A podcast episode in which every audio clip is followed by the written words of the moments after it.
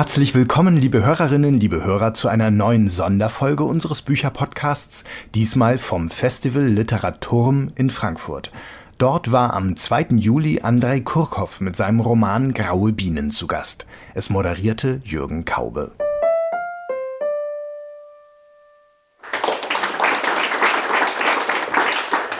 Vielleicht sage ich nur ganz wenig zu Ihrer Person, weil das vielleicht auch für den Abend nicht ganz unwichtig ist. Sie sind in St. Petersburg geboren und sind dann, wie es heißt, in früher Jugend oder seit früher Jugend in Kiew seit, ansässig. Seit frü früher Kindheit. Frühe ich war Kindheit, ja. Äh, jünger als zwei Jahre alt. Jünger als zwei Jahre. Ähm, und, äh, und wenn man, wenn man ihre, ihre Romane aufschlägt, dann steht da aus dem Russischen übersetzt. Das heißt, sie schreiben Russisch, sie sprechen auch Russisch und, und ähm, gehören insofern zu einer, zu einer besonderen, ja, ich will nicht sagen Gruppe, weil sie, die Leute natürlich nur, weil sie dieselbe Sprache sprechen, noch nicht miteinander verwandt sind oder, ähm, aber zu denjenigen Ukrainern, die eben Russisch sprechen, von denen Herr Putin meint, er müsse sie befreien. Ähm, sie sind ukrainischer Staatsbürger. Ich bin ukrainischer Schriftsteller russischer Herkunft, ja. der, der in Muttersprache schreibt, eigentlich Ukraine. Äh, guten Abend, Entschuldigung, ich habe nicht guten Abend gesagt. Ja, äh, das, ist, das, das ist vielleicht gut, dass wir mit Sprache, Frage beginnen. Ja, eigentlich, weil Ukraine ist eine multikulturelle Stadt mit äh, äh, nicht nur ukrainische Sprache als Hauptsprache, aber auch mit Minderheitssprachen reich äh, mit äh, Literatur auf Ungarisch geschriebenen Karpatenregion. Wir haben eine Schriftstellerin, die auf Gagausisch schreibt. Das ist eine türkische Sprache in einer Minderheit in Bessarabien und in Moldova auch benutzt. Ja. Und natürlich Krim-Tataren müssen nicht ignoriert sein. Und Literatur auf Krim-Tatarisch gehört meiner Meinung nach auch ukrainische Nationalliteratur. Mhm. Natürlich mit russischer russischsprachige Literatur, es gibt immer äh, Debatten und Diskussionen und es gibt viele Leute, die akzeptieren das nicht als Teil der ukrainischen Literatur. Andererseits, es gibt viele, die akzeptieren, die verstehen, dass eigentlich äh, russischsprachige ukrainische Literatur existiert und ist ein Teil von ukrainischer Literatur. Wir hatten in, vor ein paar Monaten in unserer Zeitung ein Gespräch mit einem Literaturwissenschaftler, der in Tschernowitz unterrichtet. Mhm. Ähm, und das Gespräch äh, drehte sich genau um diesen Punkt, nämlich um die Frage, äh, welche Rolle das die russische Sprache in der Ukraine jetzt, jetzt noch äh, spielen kann. Und es war interessant, die Antworten zu sehen, weil sie eigentlich nicht richtig zueinander passten. Also zum einen sagte der Herr Rychlo, wie er oh, heißt. Ähm, Pablo Rychlo. Genau. Ähm, äh, sagte er, ähm, die russisch schreibenden Schriftsteller müssten sich überlegen, ob sie weiterhin das moralische Recht hätten, auf Russisch zu schreiben, um dann wenige Fragen später zu sagen, Dichtung kann immer nur in der Muttersprache erfolgen, womit er, glaube ich, vor allem Poesie und Lyrik meinte.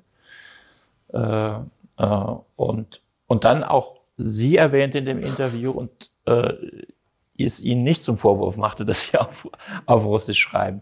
Wie, wie, wie, äh, wie verorten Sie sich selber in dieser Diskussion ja, über, äh, über, das Russische in der heutigen Ukraine? Ja, ich schreibe auch auf Ukrainisch eigentlich äh, Non-Fiction-Bücher und Kinderbücher. Ich schreibe auf Ukrainisch. Mein Ukrainisch reicht nicht für Romane, ich würde sagen. Ich spreche ohne Akzent und ich lernte Ukrainisch als 14-Jähriger, weil ich war in Kiew aufgewachsen und Kiew in sowjetischer Zeit 90 Prozent oder 95 Prozent russischsprachig war, wie heute Kharkiv zum Beispiel oder Odessa. Äh, äh, und ich hatte nur einen Freund aus Familie, wo die Eltern Ukrainisch sprachen, ja. Und er war der Grund, warum ich interessierte sich plötzlich Ukrainisch zu lernen, weil natürlich ich hatte eine ukrainische Sprache in der Schule, aber das war nicht obligatorisch zu lernen. Man konnte, die Eltern konnten einen Brief an Schuldirektor schreiben, dass vielleicht wir werden umziehen in Zukunft in Usbekistan und dann unser Sohn oder unsere Tochter braucht kein Ukrainisch zu lernen. So, äh, diese Arroganz existierte immer in den letzten 300 Jahren. Und natürlich ja im 18. Jahrhundert, ukrainische Sprache war 40 Mal äh, verboten von verschiedenen Gesetzen. Und äh, ein der berühmtesten Gesetze, anti-ukrainischsprachige Gesetze, war in Badems äh, untergeschrieben von Alexander II. in dem Ge in dem Gebäude von Casino. Haben Sie auch eine Emser-Depesche sozusagen? ja, so, äh, nee, äh, man muss realistisch äh, Situation ansehen. Äh, wir haben bis 10 Millionen russischsprachige Leute. obwohl ich muss sagen, dass die ukrainischsprachigen Ukrainer sind bessere Leser. Und eigentlich, ich glaube, weil das ist auch eine Frage, es gibt ein Wort auf Englisch, das ist auch auf Ukrainisch und Russisch benutzt, Drive. So, sie, sie sind wirklich enthusiastisch, weil äh, in den letzten 30 Jahren wirklich die ukrainische Sprache zurückgekommen und ukrainische Mentalität ist noch mehr zurückgekommen. Und vielleicht muss ich erwähnen, dass Hauptunterschied zwischen Russen und Ukrainer, und ich äh, spreche nicht von ethnischen Wurzeln, aber von Mentalitäten. Das ist das, das, diese zwei ganz verschiedene äh, Mentalitäten, weil Russland war immer eine Monarchie, äh, ein Königsreich. Es gab immer einen Zar und äh, die Russen haben kollektive Mentalität, sie sind immer mit dem Zar. Zar bedeutet Stabilität. Für äh, Russen Stabilität ist wichtiger als Freiheit. Ukrainer sind Individualisten, sie sind eingewöhnt äh, zu einer organisierten Anarchie seit Kosakzeiten, seit 15. 16. Jahrhundert, als äh, dann sie eigentlich äh, würden sozusagen Wahl äh, organisieren, um Chef des Landes zu äh, wählen. Der hieß Hetman. Äh, das war der Kosakenrat. Und sie würden auch äh, höhere Offiziere auswählen. So, und nach zwei Tage später, sie würden so schon unzufrieden mit dem Wahl sein und vers würden versuchen, einen neuen äh, Hetman zu finden. Und da, das ist ganz äh, traditionell für Ukraine. Und äh, wenn jemand ist Individualist und äh, hat keinen Respekt für Gesetze, für Regierung, für Chef des Landes äh, und hat äh, sehr starke Gedanken über alles, das bedeutet, er ist Ukrainer praktisch. So, und in, in diesem Sinn, äh, die Mentalität äh, äh, praktisch, man konnte auch vor 20 Jahren sehen, zum Beispiel in Donbass auf der Krim und in Bessarabien herrschte lange Zeit sowjetische oder russische kollektive Mentalität. Die Leute wollten nicht selbst für etwas verantwortlich sein. So, sie würden äh, ein Teil der Gruppe. Und äh, in Westukraine und Zentralukraine, wo äh, war schon äh, äh, diese ukrainische Mentalität zurückgekommen, dann es wird viel mehr Kleinunternehmer, weil wenn man entscheidet, äh, Kleinunternehmer zu sein, das bedeutet, dass er nimmt Risk, Risiko. Ja, und er nimmt Verantwortlichkeit für seine Familie, für seine Zukunft. Und so eigentlich man sah, dass diese äh, Mentalität, ukrainische Mentalität war äh, schneller in Bewegung nach Osten als die Sprache. Weil für Rückkehr der ukrainischen Sprache, man braucht viel mehr. Man braucht eigentlich Wechsel der, Generationen. Und jetzt Mehrheit der jungen Leute in Westukraine, in Zentralukraine, in Südukraine, sie sind ganz oft zweisprachig der Grund vielleicht äh, äh, nicht immer sehr positiv, weil bis heute russische Rap, russische Popkultur äh, für äh, Jugendliche bleibt populär, leider. Weil es gibt nicht genug ukrainischsprachiges Produkt. Hm. Das, das aber verändert sich sehr, sehr, sehr schnell jetzt und mit dem Krieg noch schneller kommt das. Vielleicht, ich weiß nicht, wie viele der Zuhörer hier entweder Russisch und oder Ukrainisch sprechen. Ähm, wie weit sind diese Sprachen auseinander? Muss ich mir das vorstellen? Oh ja, das ist, äh, wie Holländisch und Deutsch? Ja, Holländisch und Deutsch, das ist äh, ja. das beste Beispiel, ja. Mhm. Weil äh, die Russen aus Russland denken, sie verstehen Ukrainisch. Das ist falsch. Sie verstehen 60 Prozent, 70 Prozent. Oder wenn Sie nach Guzulien kommen, nach Karpaten, Sie verstehen 2 Prozent.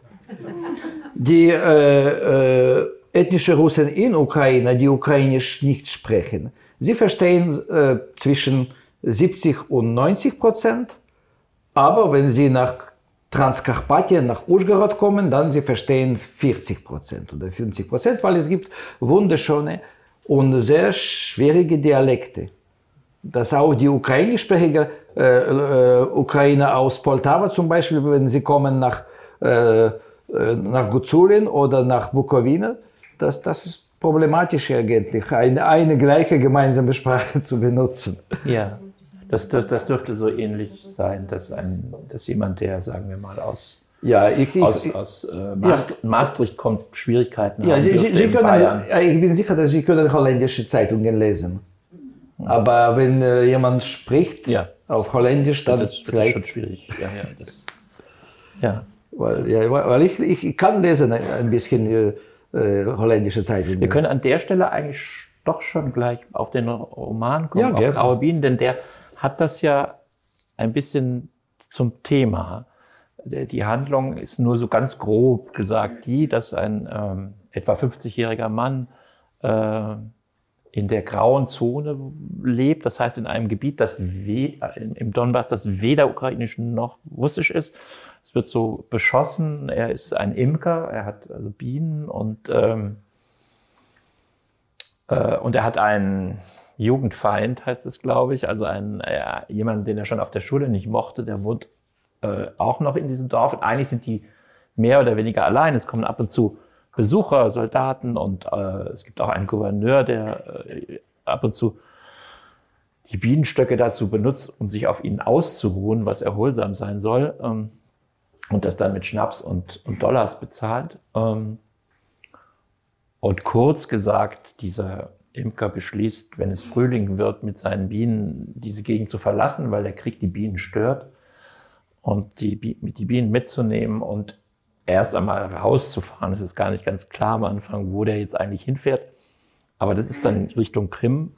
Äh, zuerst nach Saporische ja. Gebiet, ja, und dann nach Krim. Genau. Ich habe also, ich habe immer, ich habe den Roman sozusagen mit Google gelesen, habe immer die Ortsnamen eingegeben. Manchmal ist es erfolgreich, manchmal auch nicht. Manchmal gibt es auch, Sie haben eine Stadt, die gibt es irgendwie in Russland und der Ukraine ungefähr 50 Mal mit diesem Stadtnamen. Da war ich dann ein bisschen verloren.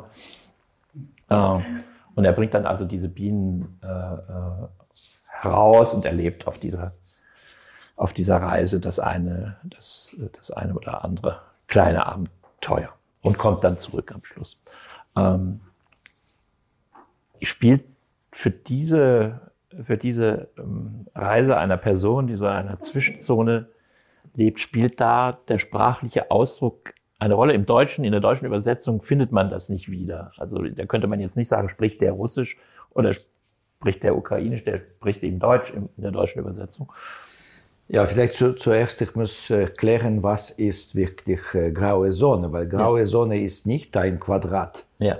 Das ist eigentlich äh, äh, das Territorium Frontlinie entlang und bis 24. Februar äh, die Länge von äh, Frontlinie war 430 Kilometer.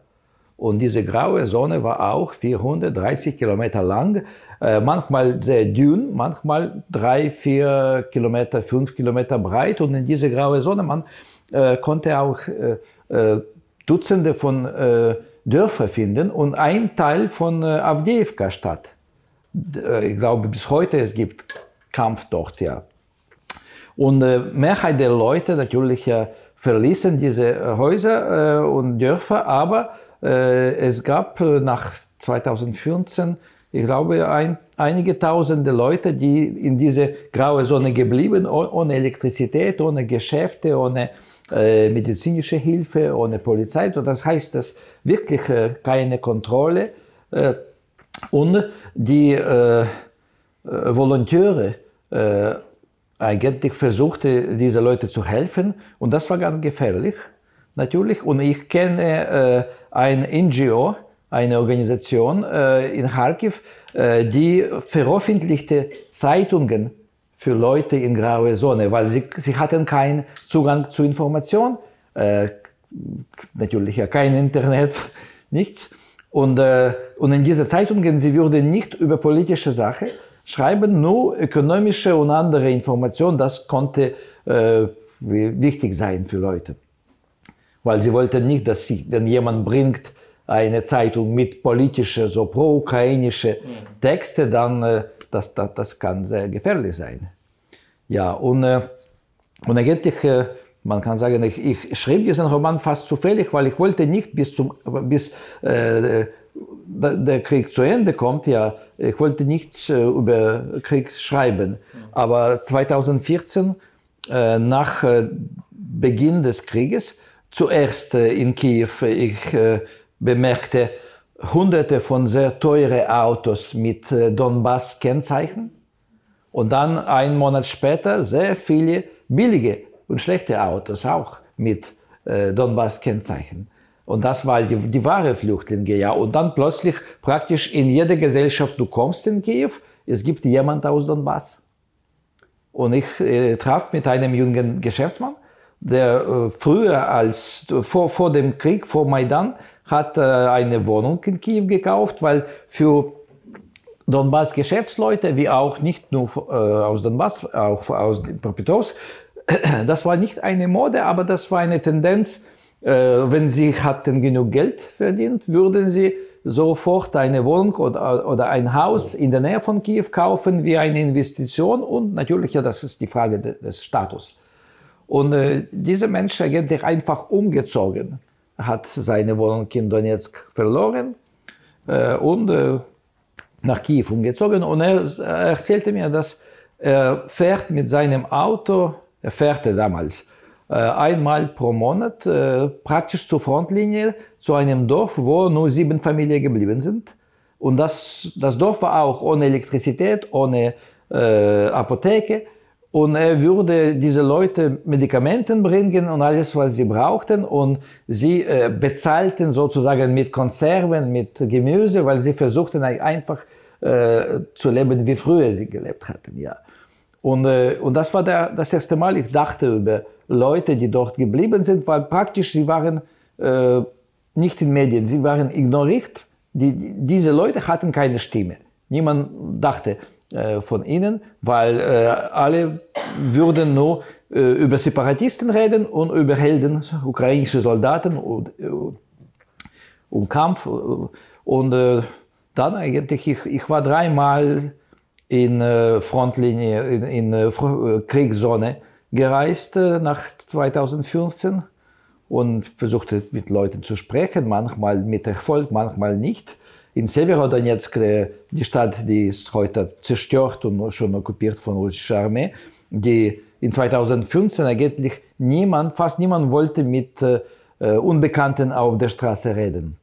Alle Leute hatten Angst. Und zwei Jahre später, das war schon anders, ja.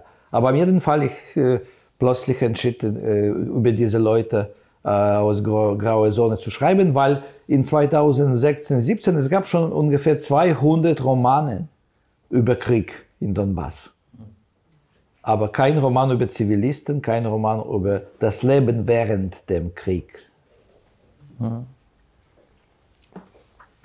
Die Figur, die Sie, die Figur, die Sie sich da ausgedacht haben, ist ja ein ein ganz unpolitischer Mensch. Ja, Mehrheit der Leute in Donbass waren unpolitisch. Und das war auch äh, sozusagen äh, die Resultat äh, dieser äh, kollektiven Mentalität, weil Donbass war immer ein Industriegebiet, ein sehr wichtiges, wo Hierarchie herrschte wie in Gefängnis oder in der Armee. Und deshalb eigentlich ganze Zeit bis 2014, Donbass war nicht aus Kiew kontrolliert.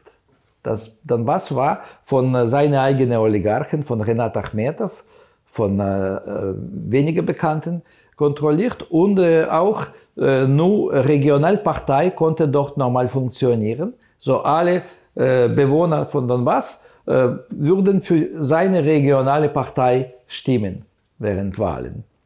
Und als Janukowitsch als Vertreter von Donbass äh, ähnlich in 2010 ein, war Präsident geworden, dann eigentlich die, die Leute in Donbass dachten jetzt, äh, er wird alles, also Donbass wird Kiew kontrollieren und andere Regionen.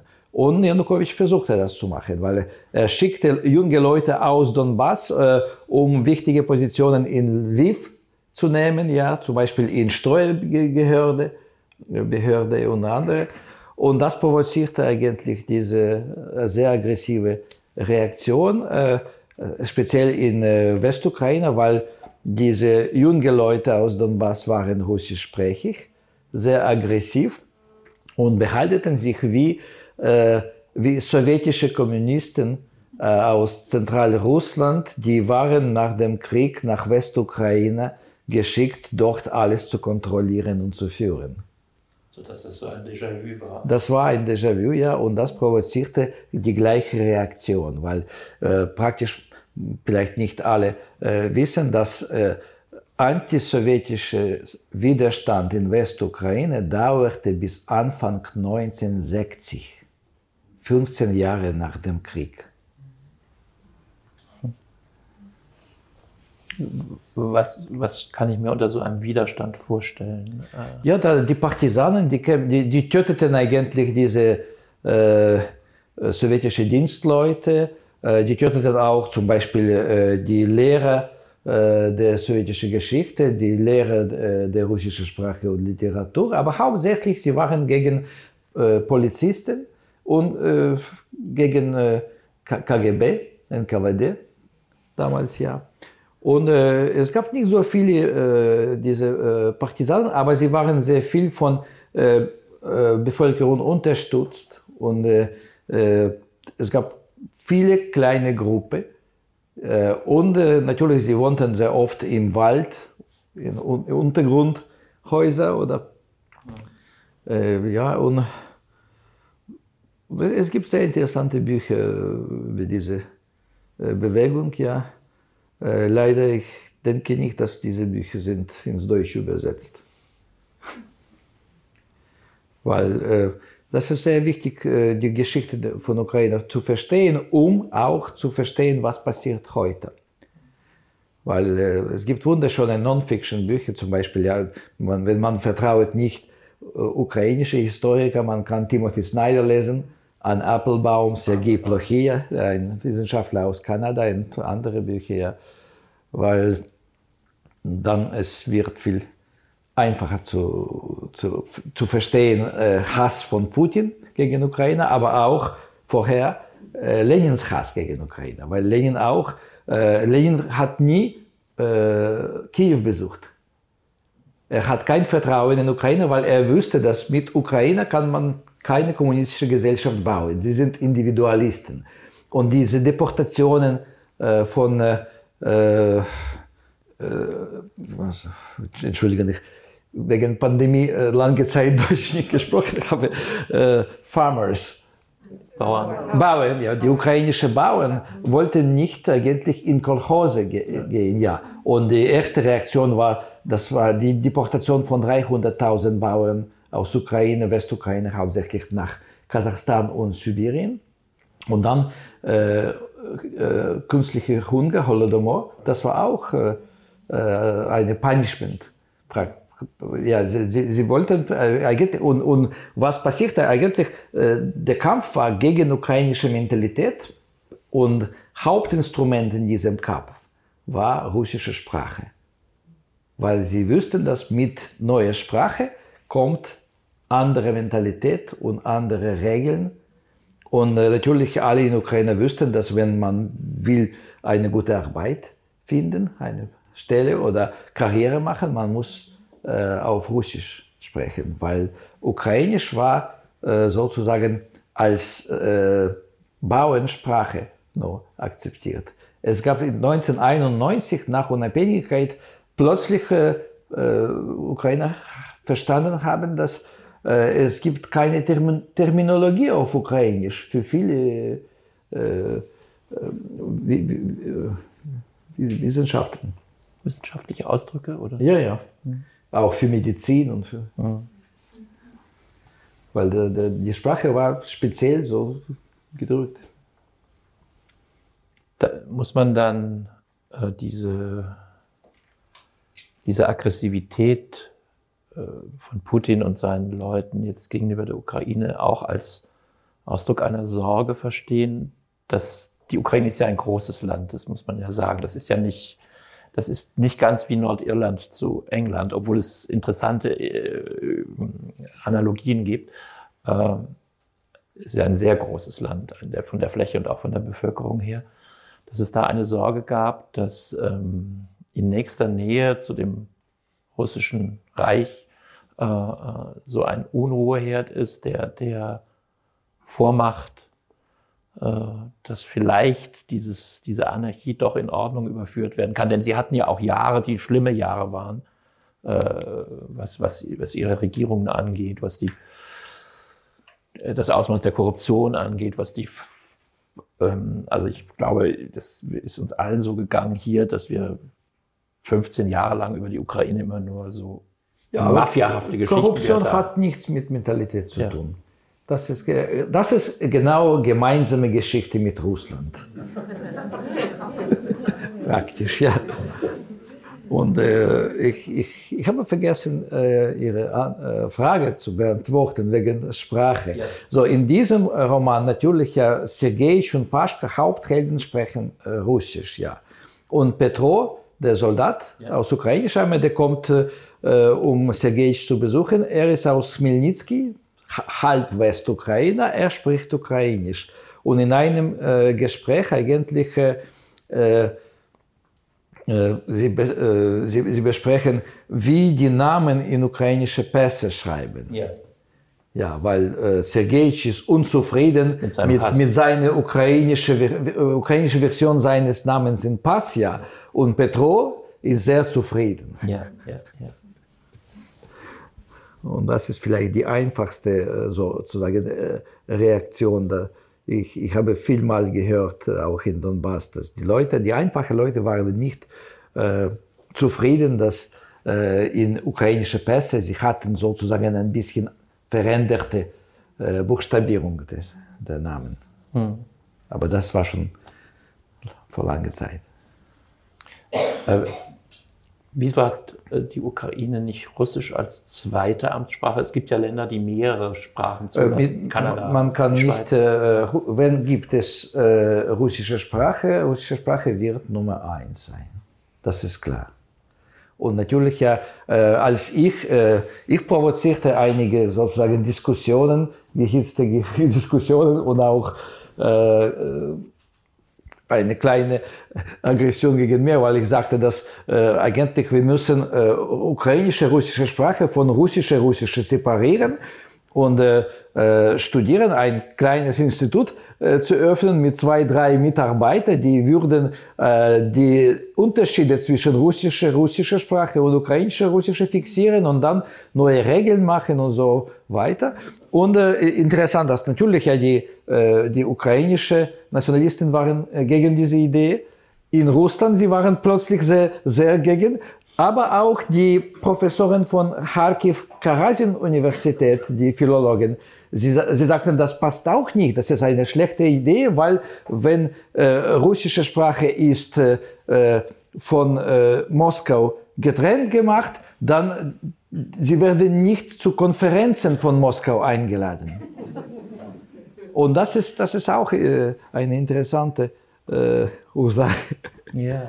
Ja, aber am jeden Fall, äh, ich glaube, dass äh, in nächster Zukunft äh, russische Sprache wird in Ukraine benutzt, weniger benutzt schon, aber keinen Status bekommt. Weil auch äh, äh, man kann nicht sagen, dass russische Sprache ist Minder, Sprache eine Minderheit. Es gibt keine russische Minderheit. Es gibt Sozialphänomen, russischsprachige Leute und 60 Prozent von ihnen sind eigentlich postsowjetische Leute, die benutzen, äh, sie sind keine ethnischen Russen, sie sind Armenier, Ukrainer, Juden, äh, Slowaken und sie benutzen eigentlich äh, wie in sowjetischer Zeit russische Sprache als interethnische Sprache. Und wenn äh, die Ukrainer werden, die Vertreter verschiedener Minderheiten, werden ukrainische Sprache statt russische in dieser Situation benutzen. Äh, man kann schon denken, dass es gibt eine Möglichkeit für kleine russische Minderheit. Aber auf jeden Fall auch die ethnischen Russen sind keine Vertreter äh, der russischen Kultur. Die ukrainischen Ungarn, die sind Vertreter äh, ungarischen Kultur. Sie schreiben auf Ungarisch, sie äh, spielen ungarische Musik und so weiter. Ja. Krimtataren, sie haben seine Kultur. Ja. Die ethnischen Russen in Ukraine, sie, sie sind Vertreter sehr oft sowjetischer Kultur. Und sowjetische Kultur spielt schon keine Rolle. Wir, wir hatten und haben hier ähm, Diskussionen, die sich auf die auf, auf das beziehen, was man russische Kultur nennen kann, nämlich der Art, dass man sagt, kann man kann man russische Künstler noch einladen? Soll man mit Wissenschaftlern aus der Sowjetunion, aus, aus, aus Russland äh, weiter ähm, kooperieren? Ähm, äh, es hat jüngst ein russischer Schriftsteller, ein, ein ukrainischer Schriftsteller die Annahme eines Literaturpreises zurückgewiesen, weil der Förderpreis, der kleine Preis daneben, an eine deutsch schreibende, in den USA lebende und in Moskau geborene Schriftsteller gegeben wurde, was eine relativ extreme Haltung ist. Ähm, wir hatten ganz am Anfang des, äh, des, des Krieges äh, die Situation, dass der hier in Deutschland inzwischen berühmteste Botschafter überhaupt, ähm, nämlich der ukrainische, äh, die, die Teilnahme an einem, an einem Sinfoniekonzert verweigert hat, weil da, ich ich glaube, ich übertreibe nicht sehr stark, weil da Tchaikovsky gespielt wurde. Und er sagt, es sei eine Zumutung. Ähm, wie, wie, wie, sehen, wie, wie stehen Sie in dieser, in dieser Diskussion? Man hat, man hat äh, jetzt viele Texte in den Zeitungen gelesen über den imperialen Charakter mancher äh, Klassiker der, der russischen Literatur. Ja, Sie, Sie, müssen verstehen, dass natürlich die Gesellschaft ist radikalisiert.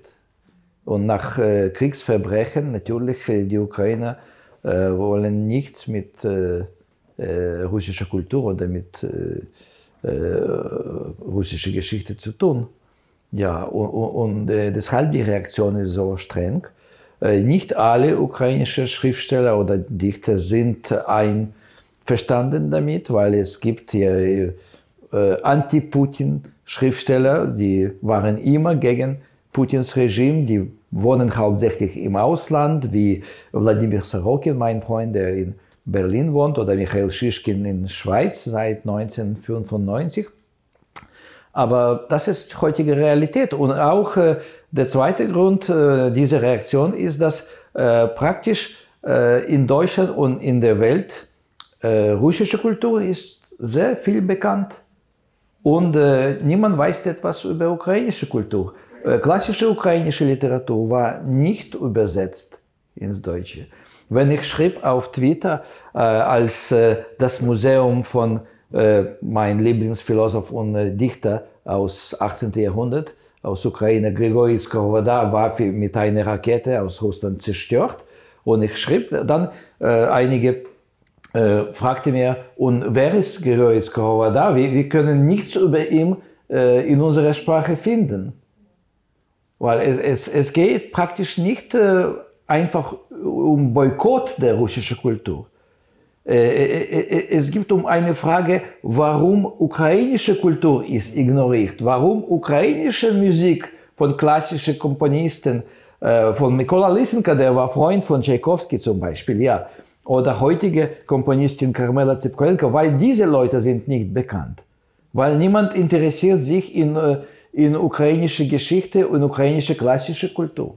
Haben Sie eine Erklärung dafür? Hä? Haben Sie eine Erklärung? Ja, ich dafür? habe, ich habe Erklärung Dann für alles. Darum, ja, ja äh, weil, weil äh, in sowjetischer Zeit, äh, Sowjetunion, Moskau, äh, hat ganz viel Geld ausgegeben, um äh, nur russische klassische Kultur äh, zu prom promovieren, ja? bekannt zu machen. Ja. So, Ukraine war 70 Jahre in Sowjetunion, aber äh, es gab keine Promotion in der Welt für ukrainische Kultur, es gab keine Promotion für weißrussische Kultur oder moldawische Kultur, das war immer nur russische Kultur.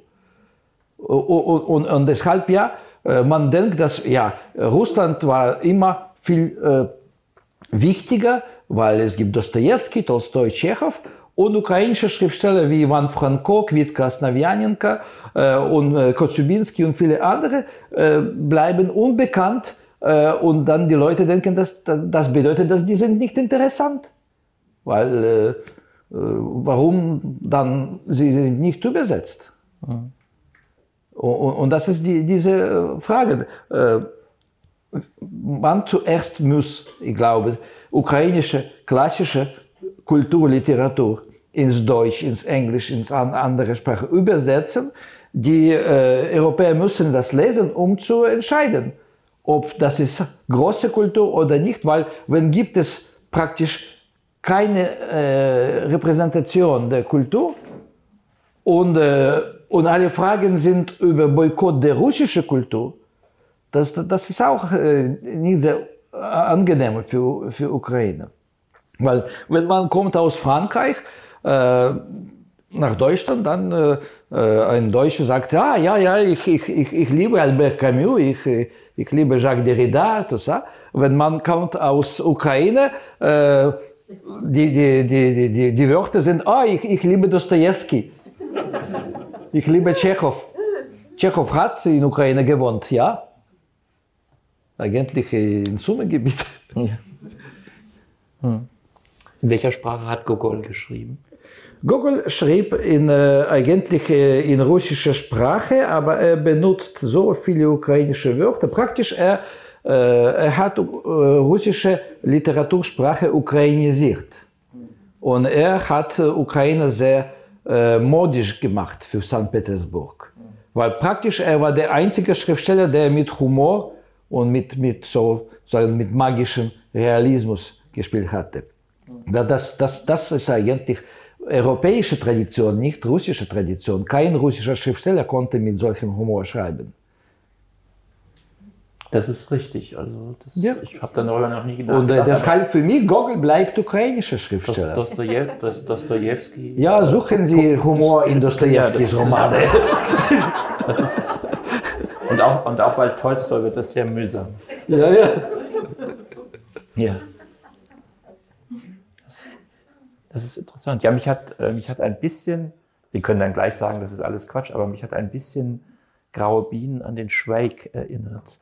Eine Person, die eigentlich unpolitisch ist, nichts mit dem Krieg zu schaffen hat, äh, ähm, hat ein eigensinniges, schlägt sich eigensinnig durch die Linien durch und, und, und, äh, und auch mit viel, mit viel ähm, freiwilligem und unfreiwilligem Witz. Ja, Sergejitsch ist sozusagen ein, ein Mensch, der versucht, äh, mit dem Krieg zu koexistieren. Aber schafft es nicht, ja. Schafft es nicht, weil wegen Krieg äh, das Geschmack äh, seines Königs verändert sich. Ja. Und deshalb er entscheidet eigentlich für Bienen Ferien zu machen und sie weg von Krieg zu nehmen für Sommer und äh, so seine Reise beginnt. Ja. Macht dann unter anderem die wunderliche Erfahrung, dass er, also, als er da also mit seinem Auto da rausfährt und dann kommt er in ein, eine kleine Stadt oder ein Dorf ähm, und, und da gibt es einen Lebensmitteleinzelhandel und eine Frau, der er dann den Honig verkauft oder sie tauschen eigentlich, das ist eigentlich ein Tauschhandel und dann und dann ist er sehr verwundert, als er am nächsten Tag den Honig in den Regalen sieht unter der Bezeichnung alkoholfreier Honig. No, äh, Honig gegen Alkoholismus. Gegen Alkoholismus. Weil in, in Ukraine Honig hilft äh, mit jeder Krankheit. Ja. ja. Und das, das ist wahr. Ja, ja. Und sie, hat, und sie hat dann auch Brennnesseln in den Honig hineingemischt, ja. also jedenfalls ja. in der deutschen Übersetzung.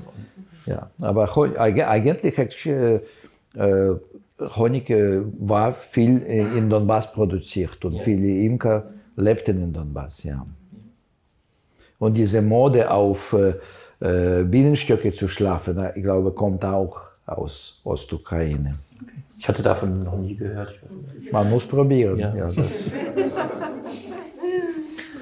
ähm, lassen Sie mich eine Frage dazu stellen. Sie hatten gesagt, Sie hätten gar nicht vorgehabt, etwas über den Krieg zu schreiben. Es gäbe schon 200 Romane über den Krieg. Ich glaube schon 400 Oder, bis heute. Ähm, was, ähm,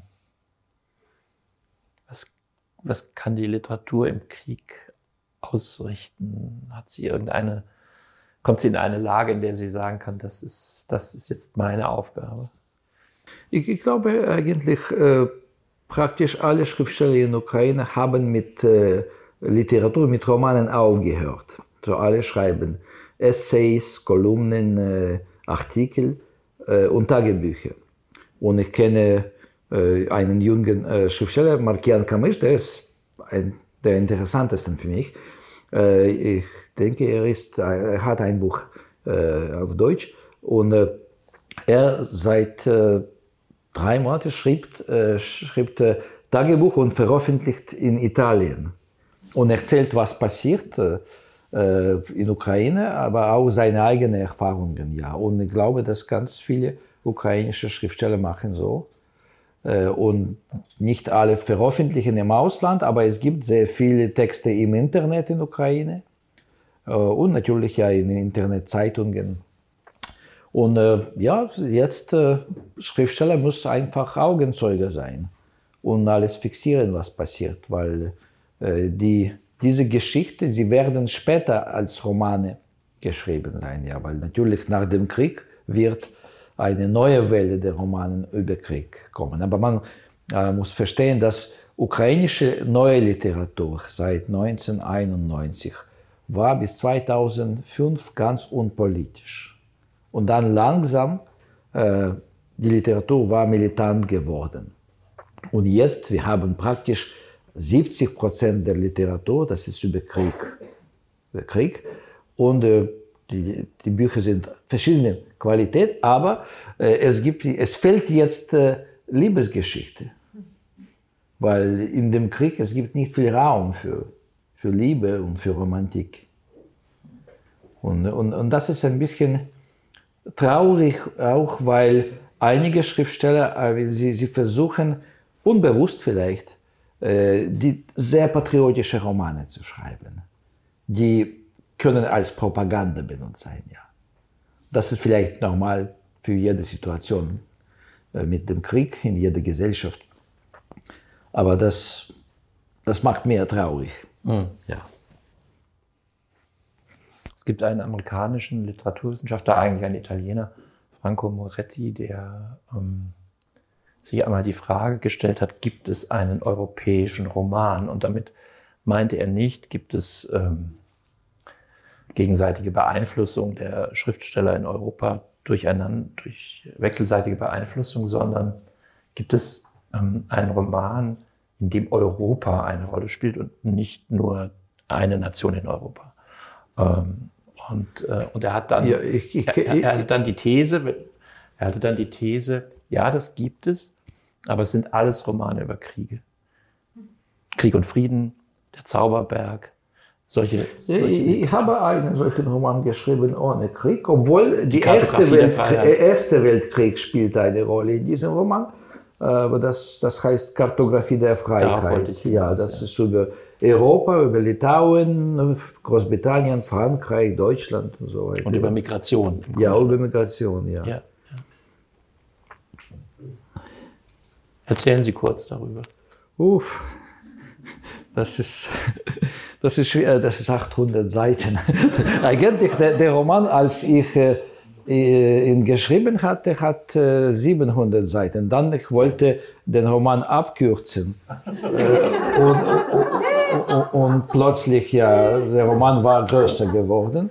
Aber das ist, äh, das ist über junge Litauer, die entschieden schon nach 2004, als Litauen als Mitglied von der EU geworden war, nach Westeuropa zu kommen, ja.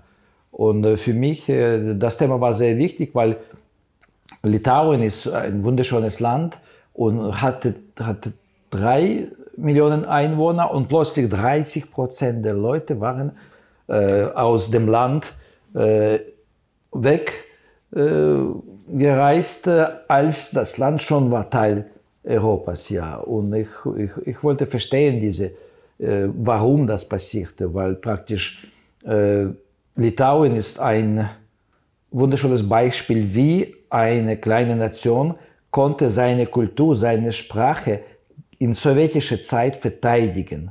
So die äh, Moskau hat nicht geschafft, eigentlich diese Kultur zu zerstören, äh, zu, äh, Litauen zu russifizieren oder zu sowjetisieren. Mit Lettland, sie hatten mehr Erfolg. So bis, bis heute in Lettland, es gibt äh, bis 40 Prozent der russischsprachigen, der, der Russen.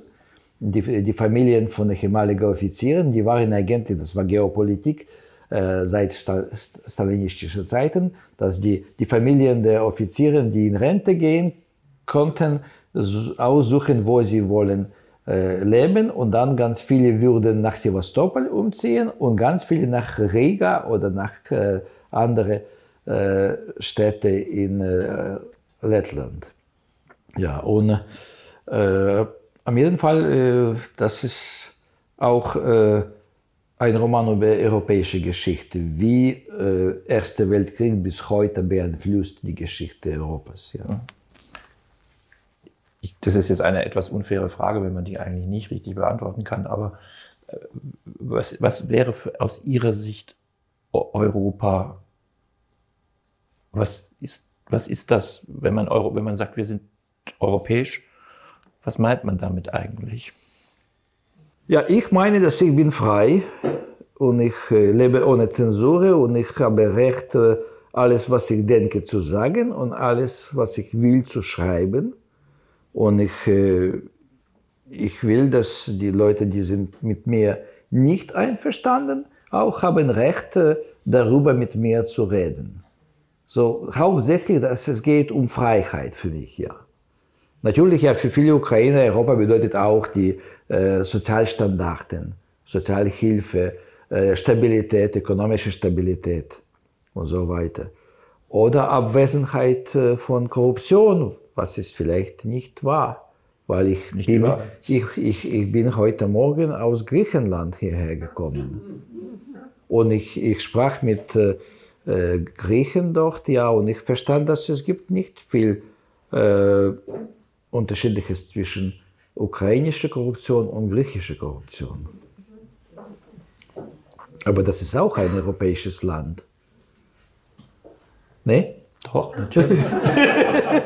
natürlich. Natürlich. Das, das macht die Frage ja gar nicht so einfach. Ja, ja. Europa ist äh, sehr unterschiedlich, sehr reich, positiv reich und negativ reich. Aber hauptsächlich, dass äh, eigentlich der, diese Spirit, Geist, europäischer Geist äh, existiert, herrscht. Äh, und in Ukraine, das ist interessant, dass in sowjetischer Zeit American Dream war sehr wichtig. Und nach äh, äh, sowjetischer Zeit plötzlich europäischer äh, Traum war wichtiger als American Dream. Mhm. Weil äh, American Dream war, war viel mehr kapitalistisch. Das, das hat nichts mit Freiheit oder Stabilität zu tun. Das war einfach äh, über Geld, über äh, Kapitalismus. Ja, es gibt, ein, es gibt einen berühmten Satz eines französischen Philosophen, ähm, Alexandre Kojève, der, der Erfinder des Wortes vom Ende der Geschichte, ähm, der Ende, nach dem Ende des Zweiten Weltkriegs eine Essay geschrieben hat über die Lage Europas, in dem der Satz fällt, die Russen sind auch nur arme Amerikaner. Oh, das ist eine gute, gut, guter Satz. Aber Amerikaner sind keine reichen Russen. Nein, nein, nein. Nicht, nicht alle Amerikaner sind reiche Russen. Ähm,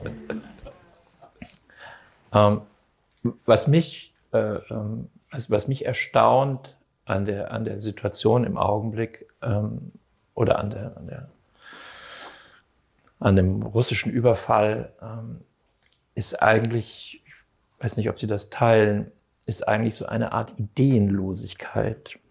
Ich habe den Eindruck, wenn man jetzt zum Beispiel die Russen mit den Chinesen vergleicht. Die Chinesen haben für ihre Gesellschaft eine Idee. Es ist keine gute Idee, würde ich sagen. Es ist keine Idee, der ich gerne zustimmen würde, aber es ist eine Idee die sie haben. Bei Putin finde ich, gibt es keine Idee. Es gibt so ein Märchen, dass es da ein Reich gegeben hat und dass bestimmte Teile dieses Reiches zurückgeholt werden müssen. Aber für sein eigenes Land fehlt eigentlich eine Idee. In Deutschland haben wir diese. Es gibt keinen Plan natürlich. Und, äh, in Deutschland haben wir dieses komische Es gibt Wort, keine Ideologie, ja. aber es gibt äh, sozusagen ideologische Märchen, die sind äh, äh an Leute geschenkt. Äh, die Idee, dass die äh, russische sind viel geistlicher als die Deutschen oder Ukrainer oder Amerikaner. Die sind mehr religiös. Hm. So, weil die Orthodoxkirche spielt sehr große Rolle in auch Putins Politik. Und in der Ukraine, wie ist das da religiös? Äh, in der Ukraine, äh, wenn man denkt von Einfluss der Kirche, so ich würde sagen, dass katholische Kirche und griechisch-katholische Kirche in Westukraine sind sehr wichtig und sie organisieren das Leben in kleinen Städten. Und das ist sehr interessant, weil dann diese Städte sofort sehen äh, aus ähnlich zu polnischen, slowakischen Städten. So, äh, das heißt, dass äh, die Regierung der Stadt organisiert das Leben, aber auch Sozialleben ist sehr viel von Kirche organisiert. In Gebieten, wo Orthodoxkirche ist wichtig, äh, Sozialleben ist weniger aktiv und in Ostukraine eigentlich äh, praktisch äh, früher die Orthodoxkirche Moskauer Patriarchat war praktisch ein politisches Instrument. Bis heute in Ukraine es gibt mehr als 12.000 Kirchen, die gehören Moskau. Die sind kontrolliert von Moskau und wo während äh, Wahlen, Parlamentswahlen, Präsidentswahlen eigentlich die Priester würden äh, den Gläubigen sagen, für wem oder für welche Partei zu stimmen. Das hatten wir hier auch schon. Ja? Es, ist ein, ist ein bisschen, es liegt ein bisschen zurück, aber es ist, wir hatten das auch schon. Schön zu, zu wissen. ja, aber, aber ja, äh, wenn man vergleicht natürlich ja äh, Situation mit Religion in Ukraine und in Polen, das ist ganz anders. In Polen eigentlich die katholische Kirche spielt sehr, sehr große Rolle und spielte auch große Rolle äh, äh während äh, antikommunistischen Widerstand. Ja. In Ukraine äh, es gab nur äh, griechisch-katholische Kirche, die war von Stalin verboten und 5000 Priester waren ins Gulag geschickt und diese äh, Kirche existierte äh, Untergrund, illegal bis äh, Ende 80er Jahre in, in Westukraine. Und das war wirklich die, die einzige Widerstandskirche. Die, noch einmal zurück zu, dieser, äh, zu, zu, diesem Punkt. Ähm, in Deutschland gibt es eine etwas äh, saloppe, äh, ein saloppes Wort, das sagt, äh, Russland, das ist eine Tankstelle mit einer Armee. Ähm, und das meint auch diese gewisse Ideenlosigkeit, so eine Art riesiges Saudi-Arabien, äh, das äh, aber kein, für das gar keine Entwicklungsperspektive existiert, keine Modernisierungs- äh, da ist, sondern es ist eine Ressourcenökonomie und ähm ja, aber wenn gibt es keine Freiheit, äh, das bedeutet, dass es gibt auch keine Freiheit in Ökonomie, in Entwicklung der Gesellschaft. So, das heißt, dass dann die Wissenschaftler, die Ingenieure äh, verlassen das Land und arbeiten für Shell oder für andere äh, internationale Korporationen in Amerika, in, in Brasilien. Und äh, ich glaube, bis äh, äh, demokratische Veränderungen in, in Russland, es wird kein Progress geben.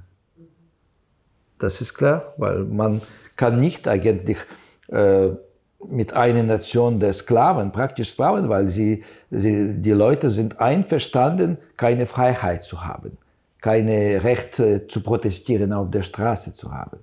Äh, so, so, so die, die, die werden auch keine andere Initiative haben, diese Leute. Mhm.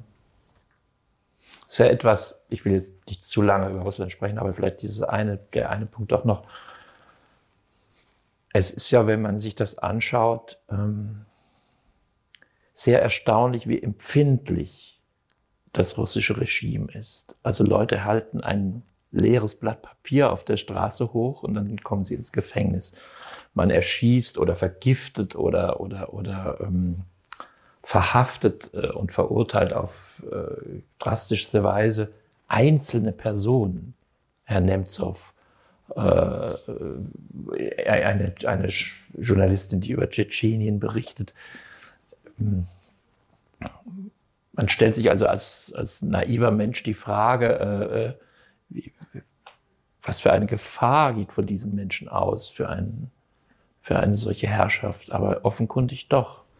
Ja, es, es gibt weniger Gefahr jetzt für Dissidenten in Russland als in stalinistischer Zeit oder in Brezhnev-Zeiten. Weil, äh, obwohl die, die, äh, die, die gleiche Methode sind benutzt, äh, es gibt eine äh, Aktivistin, die war äh, gegen Krieg in Ukraine äh, und sie ist jetzt schon drei Monate im Gefängnis in, in Sibirien und heute sie war in äh, psychiatrische Klinik äh, gebracht für einen Monat. So, das ist psychiatrische, wie man sagt, äh, äh repressive Psychiatrie. Die existierte in 70er Jahren, 60er, 70er Jahren in sowjetischer äh, Zeit. Ja. So praktisch äh, äh, Putins Regime benutzt äh, alle alte Instrumente, aber auch äh, Bestrafungen. Zum Beispiel, ja, wenn die, die, die Leute, ganz viele Russen, wollen nichts gegen Putin zu sagen, weil sie haben Angst, seine Arbeit zu ver verlieren oder eine große Strafe zu zahlen. Hm. Und das heißt, dass eigentlich Stabilität ist wichtiger als Freiheit der Gedanke oder. Es ist jetzt nicht die Aufgabe eines Schriftstellers, ähm, auch wenn das in Deutschland manche Schriftsteller anders sehen, ähm, äh, politische Vorschläge zu machen oder Verhandlungsoffensiven zu beginnen. Ähm, ähm haben Sie eine Idee, wie das ausgehen kann? Ja, ich glaube, dass äh, die, die einzige, äh, wenn wir nicht über Krieg äh, reden, aber über die äh, Geschichte der äh, russischen Gesellschaft.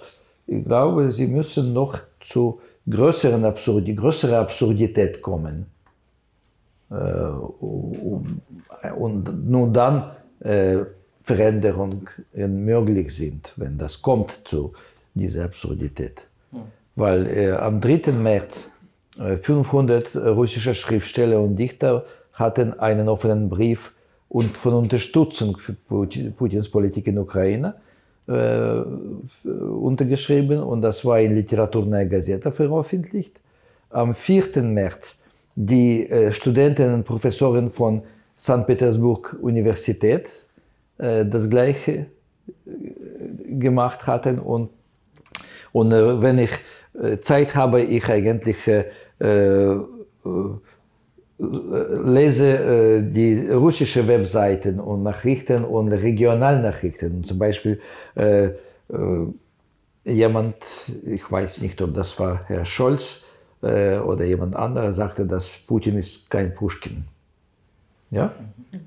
Eigentlich äh, äh, Putin ist Pushkin, weil die Bibliothekaren in Russland schon seit drei Monaten organisieren äh, Aktivitäten, Aktien äh, für russische Armee. Und, äh, und sie dekorieren auch Pushkin-Denkmäler und andere Schriftsteller-Denkmäler mit Z und mit anderen Zeichen der russischen Armee und organisieren ganz viele Veranstaltungen. So in diesem Sinn, für mich das ist Absurdität, aber das ist Normalität äh, für äh, Russland. Und ich erinnere mich, als ich äh, schrieb die erste Romane und äh, als Picknick auf dem Eis veröffentlicht war. Und in diesem Roman es gibt ganz viele erfundene Sachen und äh, reale Situationen. Und äh, ich erinnere mich, als ein Leser sagte, dass oh, sie haben so, sie haben so reiche äh, Vorstellung oder? Fantasie. Fantasie, ja. Sie können so viel erfinden und ich äh, antworte, nein, nein, äh, nur 50 Prozent äh, ist erfunden und 50 Prozent ist real, weil das ist unsere Normalität. Hm. Und, und, und jetzt ich sehe, dass eigentlich jetzt es gibt einen großen Unterschied zwischen Normalität in Russland und Normalität in Ukraine, weil ukrainische Normalität ist jetzt wie in Deutschland. So, wir haben viel weniger leider Absurditäten, weil ich liebe Absurditäten, ich benutze sie in meine Texte, ja. Und äh, jetzt muss ich viel mehr eigentlich meine Fantasie benutzen. Obwohl, äh, ich weiß nicht, hätte ich in Russland gelebt, äh, vielleicht ich brauchte, würde keine Fantasie brauchen. Aber dann auch, ich würde nicht äh, Bücher dort veröffentlichen. Meine Bücher sind sowieso verboten in Russland. Ja. Ich glaube, wir wollen jetzt nicht die Aufrechterhaltung der Diktatur zugunsten der leichten Wege der Schriftsteller zu Themen und Motiven fordern. Das wäre dann doch ein zu hoher Preis. Ähm, ich darf mich an dieser Stelle sehr herzlich bedanken dafür, dass Sie danke hier gesprochen Ihnen, haben. Ihnen. Es war sehr aufschlussreich. Danke Ihnen für die Aufmerksamkeit und wünsche Ihnen noch einen schönen Abend. Vielen Dank.